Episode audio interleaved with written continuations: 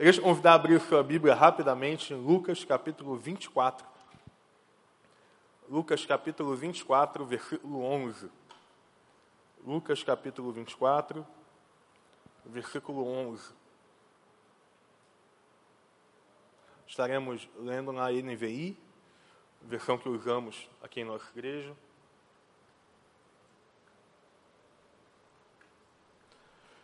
Mas eles não acreditaram nas mulheres, as palavras dela lhes pareciam loucura. Pedro, todavia, levantou-se e correu ao sepulcro. Abaixando-se, viu as faixas de linho e mais nada. Afastou-se e voltou admirado com o que acontecera. Naquele mesmo dia, dois deles estavam indo para um povoado chamado Emaús, a 11 quilômetros de Jerusalém.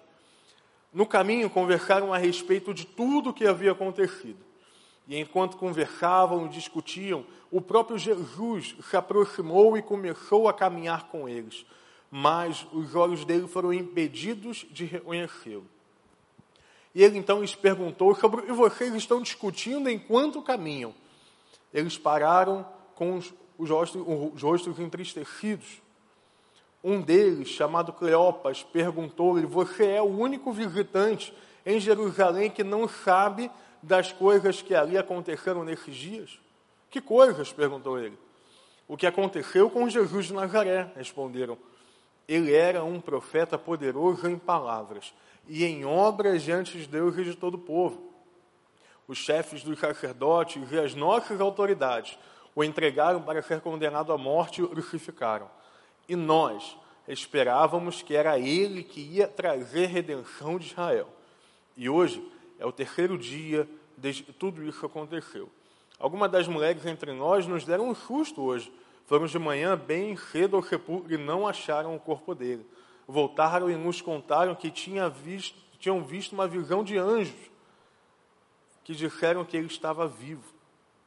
Alguns dos nossos companheiros foram ao sepulcro e encontraram tudo exatamente como tinham dito as mulheres, mas não viram. E ele então lhes disse: Como vocês custam a entender e como demoram a ler em tudo o que os profetas falaram, que o Senhor nos abençoe. Na semana retrasada, enquanto eu pregava, eu dizia que Deus ele, nos leva ao local da transformação. Eu lembro de mostrar aos irmãos que havia um local de transformação em que ali nós ficávamos anos como um paralítico no tanque de Betesda. Que nós ficávamos ali esperando, esperando, esperando e nós não éramos transformados. Eu lembro de trazer a ideia de que muitas vezes nós vemos a cultos, a congressos, temos tempo de devocional, locais de transformação, mas nada acontece. E o Senhor, com uma palavra naquela noite, nos colocou de pé. Erguerê, falava o Senhor, fique de pé. Mas daquela mensagem me surgiu uma pequena pergunta. E quando nós não vamos ao encontro de Deus? Sim, existem momentos em que nós estamos no local da transformação. Mas existem momentos em que nós não estamos nesse lugar, nós não queremos estar, nós estamos andando quase que na direção oposta. Existem momentos da nossa vida em que Deus parece uma realidade extremamente distante. Momentos em que parece que Deus sequer existe. Em que nós damos as costas àquilo que Ele tem feito, nós damos as costas àquilo, às coisas que Ele fez, nós damos as costas às palavras foram ditas, nós damos as costas a tudo o que Ele fez por nós. O que acontece quando nós não estamos andando em direção a Deus? É por esse motivo que Deus trouxe ao meu coração esse texto. Um texto muito interessante, onde o Senhor nos apresenta que Ele é o Deus que desvia a sua própria rota por amor a nós. É um texto que nos diz que Deus é o Deus do desvio da rota. Deus é o Deus que vai para outra direção para nos alcançar. Afinal, o que era Emaús? Os discípulos estavam a caminho de Emaús. O que era Emaús? Emaús era um vilarejo muito pequeno. Praticamente sem nenhuma relevância histórica. Talvez alguns hoje, alguns arqueólogos já imaginam onde seja Maús, mas há ainda um debate a respeito desse local. Estamos falando de um local pequeno, muito pequeno, um pequeno vilarejo, um local sem relevância histórica, um local até hoje o qual as pessoas não conhecem ou não têm 100% de convicção de onde fica. Jesus então sai de Jerusalém. Vamos pensar aqui no que, no que estava acontecendo. As mulheres haviam ido a, a, a ver o corpo do Senhor e ele não estava lá. Elas encontraram anjos. Nesse momento, Jerusalém estava vivendo a ressurreição de Cristo. Nesse momento, a tumba estava vazia. Nesse momento, o terceiro dia após a morte, Jerusalém era palco do maior momento da história do povo de Deus. Nesse momento, Jerusalém, meu irmão, era o fervo da fé no mundo. Nesse momento, Jerusalém era a capital, me permitam chamar assim, da ressurreição e do poder de Deus. Mas Jesus deixa o foco, Jesus deixa o fervo e vai a uma cidade pequena, atrás de dois discípulos que nós não temos conhecimento histórico sobre eles. Cleopas, só sabemos o nome de um. Jesus, então, ele sai do fervo que estava em Jerusalém, ele sai do momento da ressurreição, ele não vai encontrar os onze, diz Lucas. Ele não vai e se levanta ao Império Romano. Ele não vai a Pilatos e diz: Eu estou vivo. Ele sai do fervo e vai para a cidade pequenininha. Eu gostaria de falar algo aqui muito importante, talvez.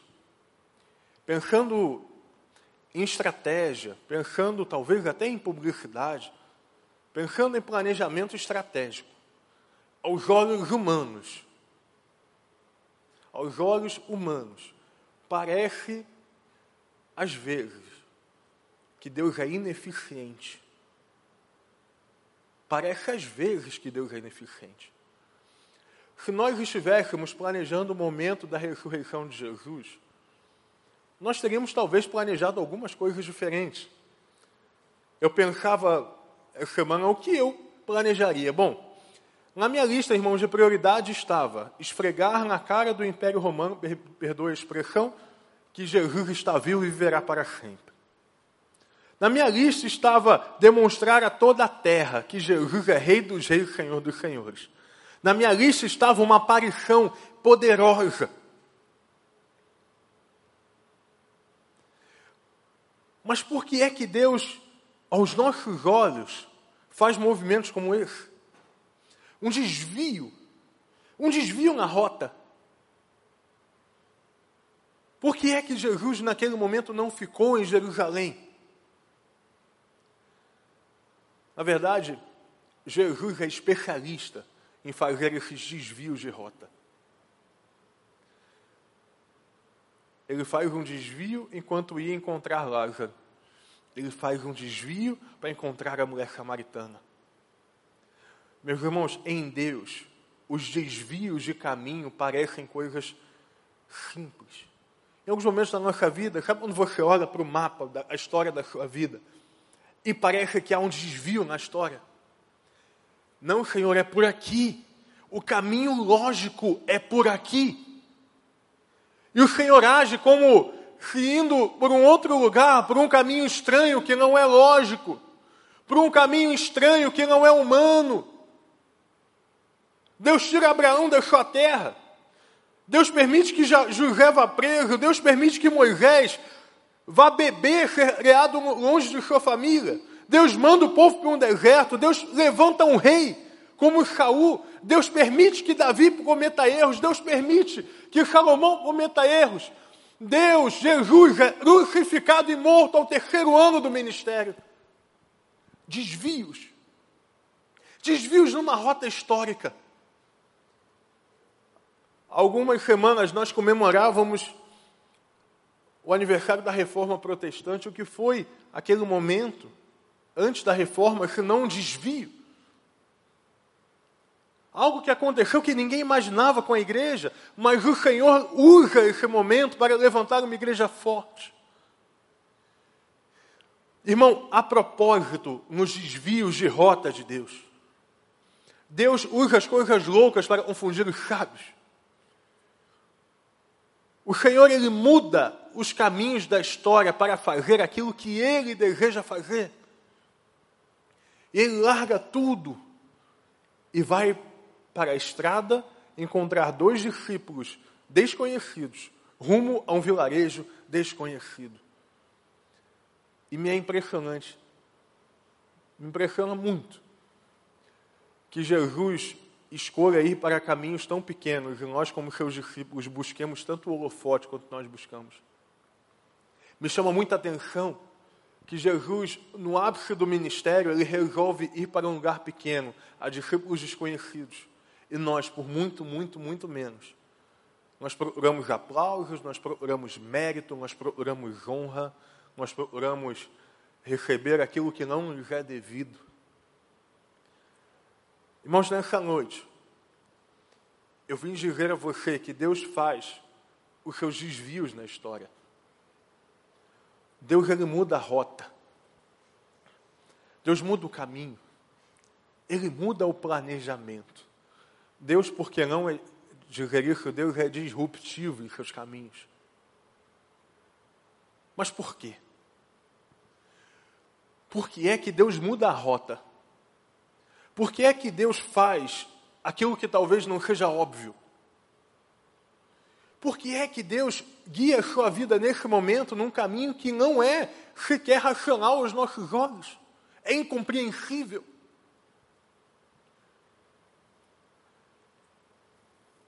Bom, se nós olharmos para a história de Maús, nós vamos lendo essa história, entender o porquê o Senhor mudou a rota. Lendo essa história, nós vamos entender por que é que Deus mudou o caminho naquela noite, naquela manhã, naquela tarde, perdão. Por que é que Deus, no dia da ressurreição, vai parar em Emaús? Em primeiro lugar, Deus faz os seus desvios de rota, porque Ele quer e Ele vai ao nosso encontro. Deus vai ao nosso encontro. Existe um, um, um entendimento muito, muito sólido sobre o movimento que Deus fazia na terra até então. Até aquele momento histórico, até a vinda de Jesus, o povo judeu ele ia até a presença de Deus. O povo judeu tinha o entendimento de ir até o templo. A adoração era feita em um local. Meu irmão, até aquele momento, o entendimento teológico, o entendimento a respeito do relacionamento com Deus, era ir para algum lugar. O movimento a respeito de Deus era ir e entregar alguma coisa. O movimento a respeito de Deus até aquele instante era estar junto, fazer uma caminhada com sua família em um determinado momento do ano e ir adorar ao Senhor no templo. O que Deus faz nesse momento é mudar o contexto histórico, o contexto teológico. Deus muda a fé, Deus muda a crença, Deus muda a forma de adoração. Quando Jesus morre, a Bíblia diz que o véu é rasgado de cima a baixo. Detalhe interessante: de cima a baixo o véu que separava a presença e o homem. Jesus precisava, ao recitar, ir ao encontro daqueles discípulos de Emaús para nos ensinar que Ele é o Deus que vai ao nosso encontro. Nós sim vamos à Sua presença, nós sim entramos num lugar ao qual nós chamamos de templo, mas o templo de Deus nos dias de hoje somos nós. Deus vai ao nosso encontro em qualquer lugar. Sabe quando você está pecando, errando, sabendo que está se afastando da presença de Deus, Deus vai ao seu encontro nessa hora. Quando nós falhamos em nossa devocional diária e não, talvez oremos um ou dois, três dias buscando ao Senhor, Deus vai ao nosso encontro.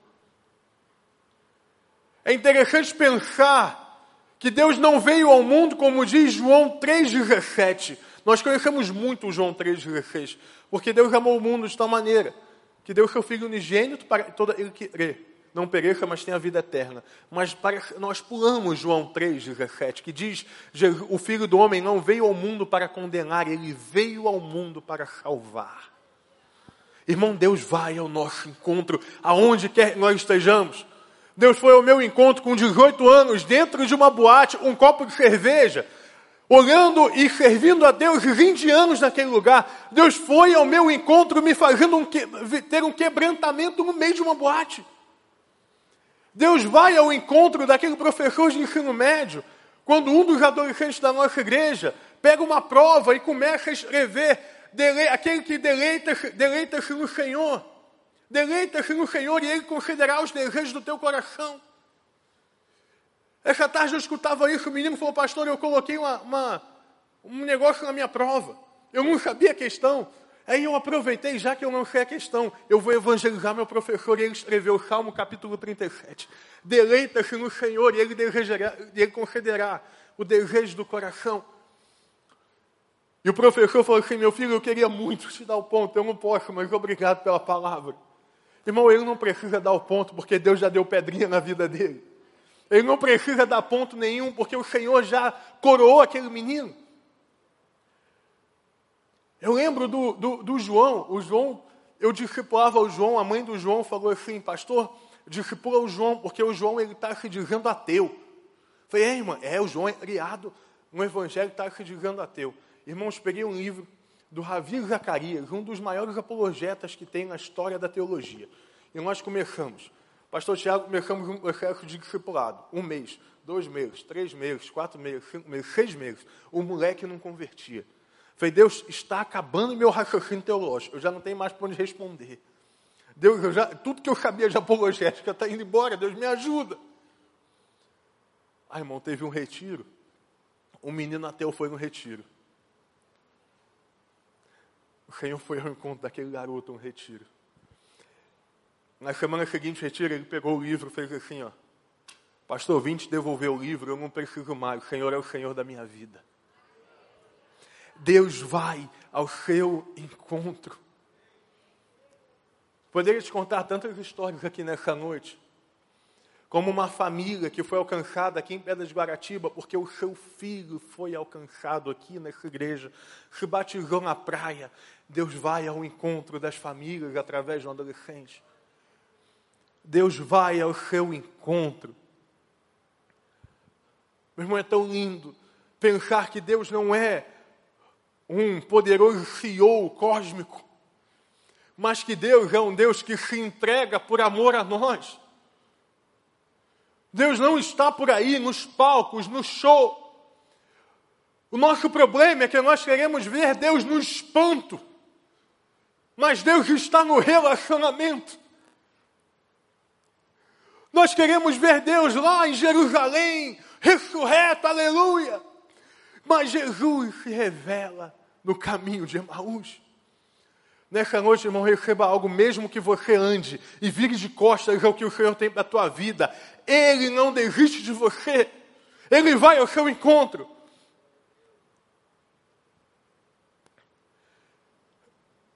É como se nós pudéssemos ver nessa noite, pelos olhos da fé, que o véu se rasga. Deus vai ao nosso encontro. Então, Deus faz desvios, porque Ele deixa as 99 para ir ao nosso encontro. Deus faz desvios, porque Ele nos leva à cura. Isso, irmão, cura. Deus desvia o caminho para curar.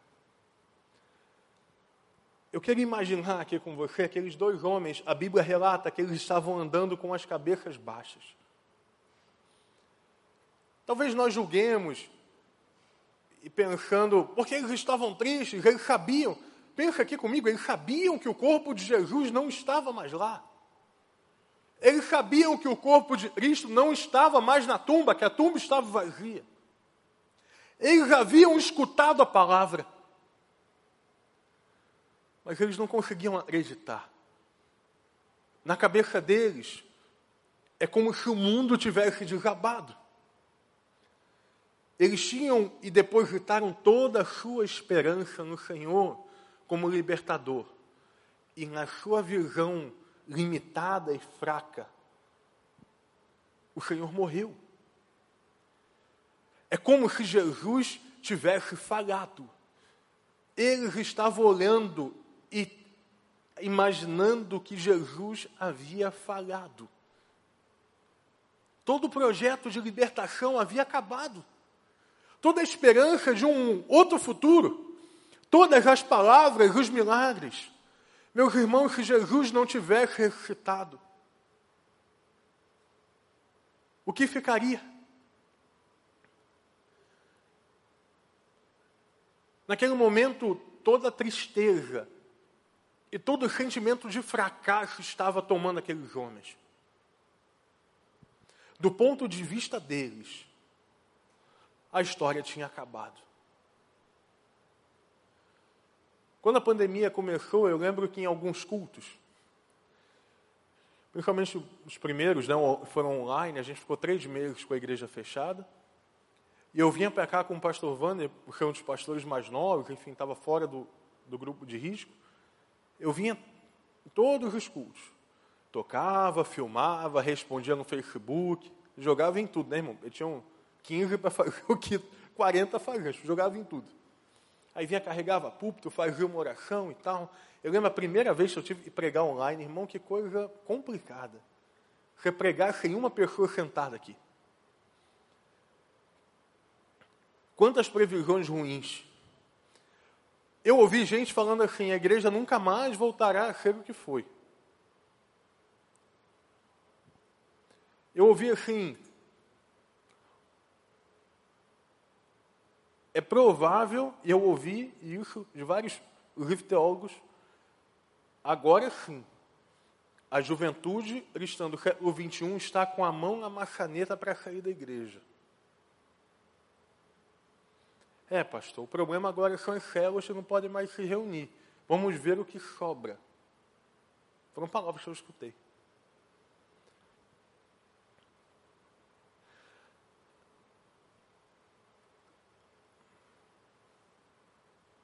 Mas Deus, Ele vem e leva a cura sobre o coração ferido. Eu lembro que em algum momento eu entrei aqui e eu me senti mal. Eu lembro, eu sentei lá na última fileira. Eu contemplava o auditório vazio. Só tinha eu, ninguém tinha chegado ainda. Irmãos, um sentimento de fracasso. Como se tudo o que eu vivi até hoje, 21 anos de igreja do recreio, tivesse acabado naquele momento. Sabe quando você sente que a história que você construiu durante anos acabou? que o relacionamento que você cultivou durante anos acabou. Que o filho que você cuidou durante anos agora não pertence mais e, e se afastou de você e de Deus. Quando a empresa você dedicou a sua vida há tanto tempo, parece que foi acabada. Quando o ministério você se dedicou há tanto tempo, parece que terminou. Era o sentimento que a gente tinha. Pelo menos eu estava ali e tinha esse sentimento. Aí eu lia lá, abria a Bíblia e lia em Mateus, as portas do inferno não prevaleceriam contra a igreja. A gente estava ali fora no último sábado. Festival das Crianças. Mais de duas mil pessoas passaram por aqui. E alguém falou assim para mim: É, pastor, é tão bom ver a igreja em comunhão de novo. Agora, irmãos, terminar, quando terminar o domingo à noite, a gente vai virar aqui à noite com mais de 200 adolescentes celebrando ao nome do Senhor Jesus. E para aqueles que estavam achando que a igreja acabaria, eu posso dizer um pastor da juventude que estamos terminando 2021 com mais células de 2020. Porque Deus, Ele atua no fracasso também. Deus vai lá no momento que você se sente fracassado e leva a cura. Em alguns momentos a gente anda assim triste mesmo. Parece que em direção oposta. Aqueles discípulos caminhavam rumo ao pôr do sol. Imagina a cena. acabou, está tudo acabado, e o pôr do sol, e aquilo acontecendo, mas a presença de Jesus transforma e cura aquela realidade. A presença de Jesus, ela levanta o fracassado, ela põe de pé o oprimido, ela dá esperança ao desesperançado. A presença de Jesus põe paralítico em pé. A presença de Jesus faz cego ver. A presença de Jesus transforma relacionamento. A presença de Jesus faz filho voltar para casa. A presença de Jesus derrama poder sobre aquele que não havia se afastado dele. A presença de Jesus vai ao nosso encontro nessa noite. É sobre isso que esse texto fala. Um Deus que desceu da luz e foi ao seu encontro.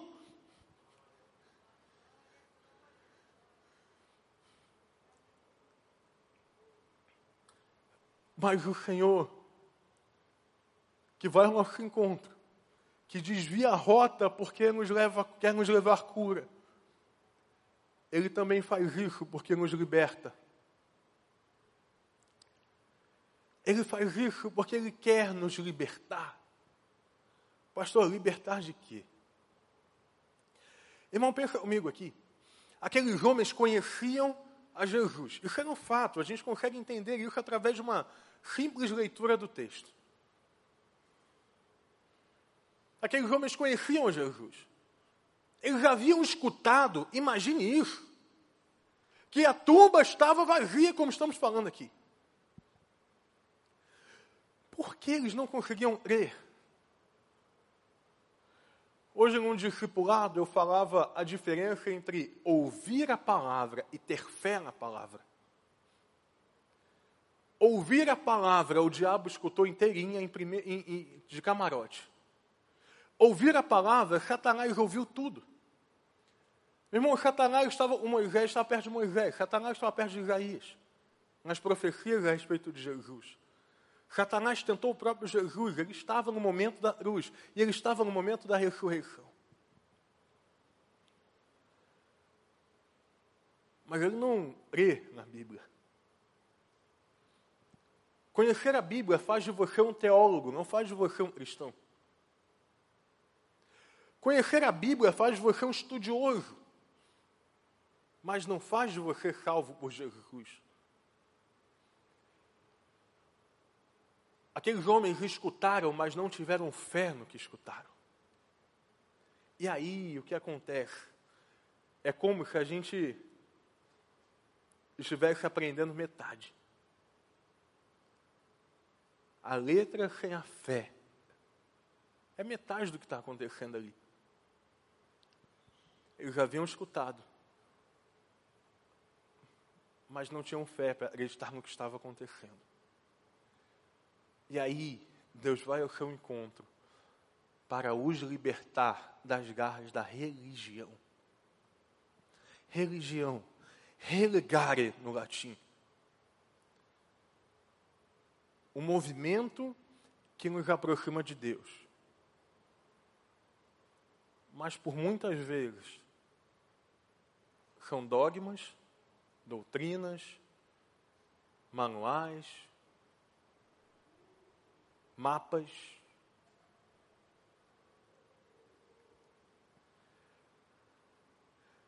Jesus nos liberta da nossa religião, de acharmos que basta cumprir uma série de ritos para sermos salvos.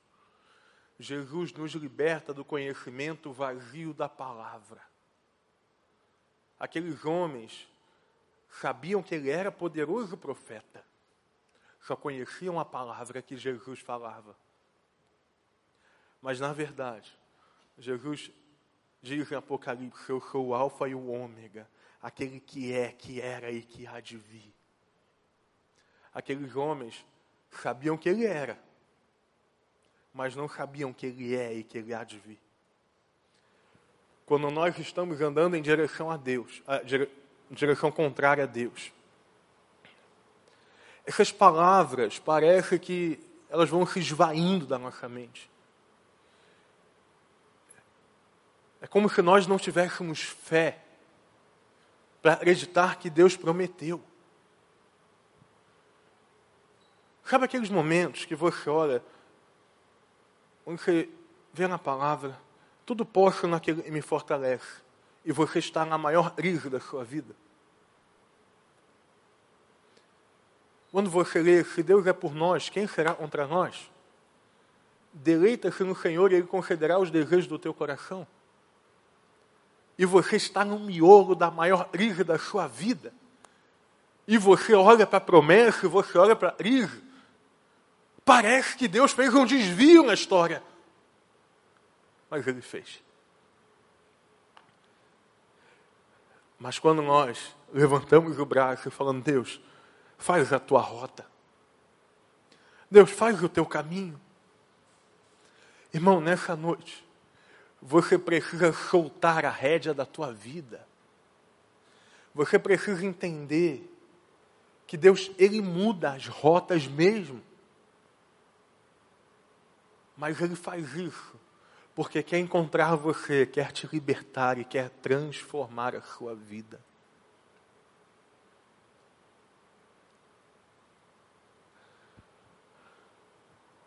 No meio das frustrações, o Senhor se revela a nós. Eu lembro que no meio da pandemia, lá depois, eu olhando para as células, no primeiro ano nós fomos bem. Ano passado a gente superou, mas esse ano a gente estava cansado. Mas eu preciso falar para vocês, eu estava cansado, esgotado já sem férias há algum tempo, não podia parar agora. Não dava. Cansado.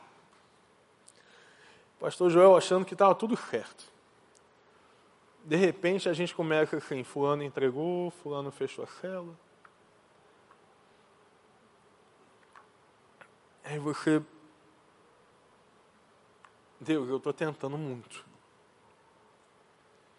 Irmão, é como se naquele momento o planejamento não fluía. As estratégias não davam certo. Isso já aconteceu contigo? Você tenta de tudo que é jeito, mas as coisas não davam, não estavam dando certo. E eu me vindo para a rota contrária. Eu lembro de pensar, bom, eu vou começar a mudar os, os planos da minha vida, o futuro. Eu vou tentar entender o que Deus quer. Não é abandonar o ministério, não, irmão. Estava fiel, graças a Deus. Mas eu comecei a querer abrir a minha porta. Foi que Deus não está deixando abrir, eu vou abrir. Mas eu precisava aprender que Deus se revelava no fracasso. Sabe quando a gente se sente mal? Eu tinha que entender que Deus se revelaria a mim naquele momento. E de repente, numa palavra profética, alguém me diz: o seu medo de dar errado está fazendo com que nada dê certo. O seu medo de dar errado está fazendo com que nada dê certo. Irmãos, como uma faca, Deus foi ao meu encontro. Deus foi ao meu encontro. E como, e é assim que Deus faz, restaurado, entendendo o caminho, as células começam a encher e multiplicar. Um batismo na praia maravilhoso acontecendo. Jovens começam a entregar a vida a Jesus em todos os lugares que você imaginar. Deus vai na nossa dor, no nosso sentimento de fracasso. Fala assim: Lembra da mensagem retrasada? Erguerei, fica de pé. O Senhor foi ao encontro daqueles homens para se fazer conhecido. E lá na frente, no texto, a gente não chegou nessa parte na leitura. O Ministério de Louvor pode até subir aqui. O texto diz que ele pega o pão e ele parte.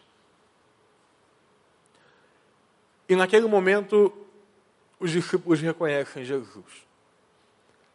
Irmãos, eu tentei encontrar algum, alguma, algum caminho teológico para isso. Encontrar um porquê que Deus faz isso. Como que aqueles homens conhecem a Jesus naquele momento? E eu vi muitas coisas. Tem teólogos que dizem que é, eles provavelmente estavam no momento da multiplicação de peixes e eles viram o partir do pão e reconheceram. Alguns dizem que eles entenderam e ouviram a voz de Jesus com as mesmas expressões. Mas eu vi uma interpretação. Eu confesso que aquela, talvez para mim seja a melhor resposta. Quando Jesus pega o pão e parte, é possível ver as marcas da crucificação. É como se Jesus, naquele momento, estivesse mostrando as suas mãos. Fala assim: Eu sei, vocês estão chateados, mas eu venci. Eu sei, vocês estão frustrados, mas eu sou a ressurreição e a vida. Eu sei, está ruim de continuar, parece que a história acabou, mas eu estou vivo. Eu sei, parece, parece que tudo acabou, mas eu sou o Alfa e o Ômega, aquele que era, que é e que há de vir. Irmãos, nesses momentos de dor, como foi com o Renato lá no hospital, não foi, Renato? Tudo parecia acabado, mas o Senhor se revela a nós nesse momento. Nesse momento, Deus se revela a nós e diz: Eu ainda não acabei com você. Você pode estar indo para o lado contrário, você pode estar indo para o caminho oposto, mas eu ainda não terminei com você. Eu vou a Emaús, aonde você estiver, Deus irá. Como nós, em salmista, podemos fugir do seu espírito? Nessa noite, o Senhor está vindo ao seu encontro dizendo: Eu tenho cura, eu tenho restauração da sua vida, eu tenho transformação. Sim, irmãos, Deus muda a rota, mas sempre que Ele muda a rota, os milagres acontecem. Sim, irmãos, sempre que Deus faz um desvio, a mulher samaritana foi curada, a mulher do fluxo de sangue foi curada, o servo do centurião foi curado. Deus vai ao seu encontro, como foi ao encontro de Pedro, de João, de Judas. Deus vai ao nosso encontro. Deus não está em templos feitos por mãos humanas. Deus vai ao seu encontro. Não importa a história que você escreveu até aqui. Não importa o tamanho dos sentimentos de fracasso. Deus vai ao seu encontro e se revela a você ressurreto com poder e glória.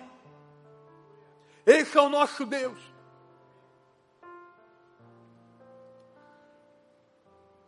Sabe o décimo primeiro passo do Celebrando, Elaine? Fala sobre irmos ao encontro de Deus. Mas às vezes não é, a gente não consegue. Às vezes a gente simplesmente não tem força. Mas sabe qual é a beleza do décimo primeiro passo? Se você não conseguir dar, Jesus dá esse passo por você e vai ao seu encontro. A beleza do relacionamento com Deus é que Deus não é o Deus só do ajuntamento. Deus é Deus do relacionamento. Baixa a cabeça.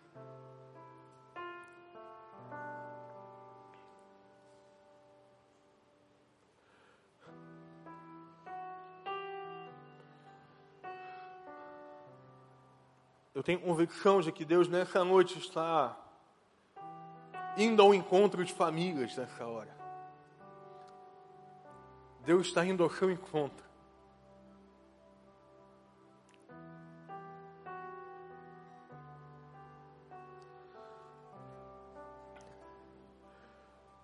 Deus está indo com cura, com transformação, com restauração. Nessa noite você pode falar ao Senhor, Senhor, vem, vem ao meu encontro. Nessa noite você pode clamar ao Senhor, Senhor, eu não tenho força, vem até mim. Deus, eu não tenho mais condições de seguir em frente, vem até mim. Eu perdi muito, Deus, eu não consigo mais, vem até mim.